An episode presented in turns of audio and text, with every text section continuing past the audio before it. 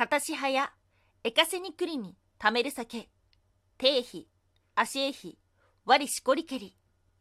妖怪ハロウィン百鬼夜行とは？ワンタンは妖怪について知りたい。かっこかりはい空飛ぶワンタンですワンタンは妖怪について知りたいかっこかりということでこの番組は普段キャラクター業界で働いているワンタンが日本におけるめちゃくちゃ面白いキャラクター妖怪についてサクサクと紹介している番組ですがいやこのオープニング収録するのにもうテイク20ぐらいになっています。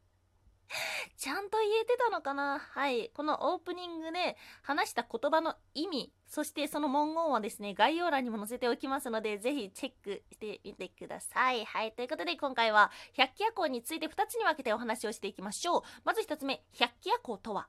そして2つ目百鬼夜行は何のため？誕生の背景にあるものとは？そちらについて迫っていこうと思います。まず1つ目百鬼夜行とはということですが、まあ、今回まずお話をする百鬼夜行の百鬼というのは鬼の意味ではなくたくさんの妖怪という意味の百鬼夜行についてお話をしていきます。室町時代から明治大正時代の間にかけ数多く作成されていきました。様々な妖怪が夜列をなして徘徊することです。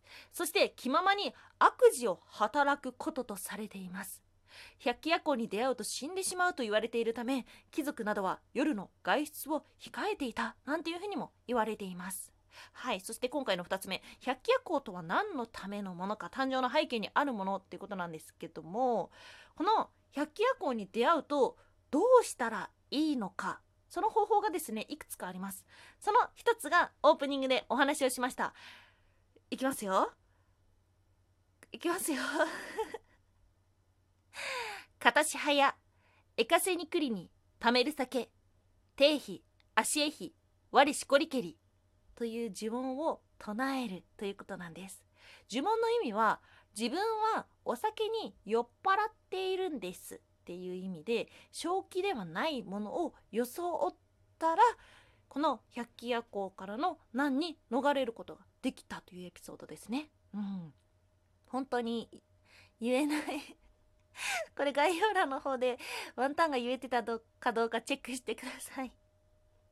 はい、そして他にもどうしたらいいかというと、えっとですね、これが、えっ、と、度胸をしているうちに朝日が昇っていなくなるということ。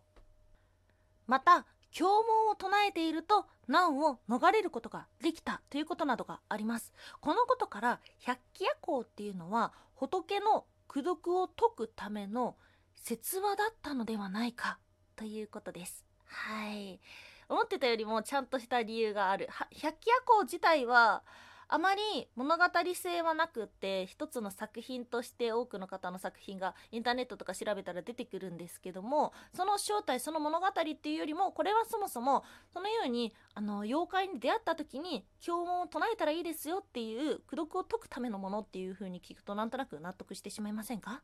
はいということで、まあ、ハロウィンが近いっていうことで妖怪ハロウィンとはちょっと違うけども妖怪たちのえっと、列をなす夜の徘徊っていうことで面白そうだなと思って取り上げてみました。今年はなかなかハロウィンで外出して仮装してっていうのは難しいのかなっていうふうに思っていてお家でもハロウィン楽しむ方もたくさんいらっしゃると思います。今年はそして来年以降は妖怪になってみるのもいいのではないでしょうか。ワンタンは妖怪について知りたい。かっこ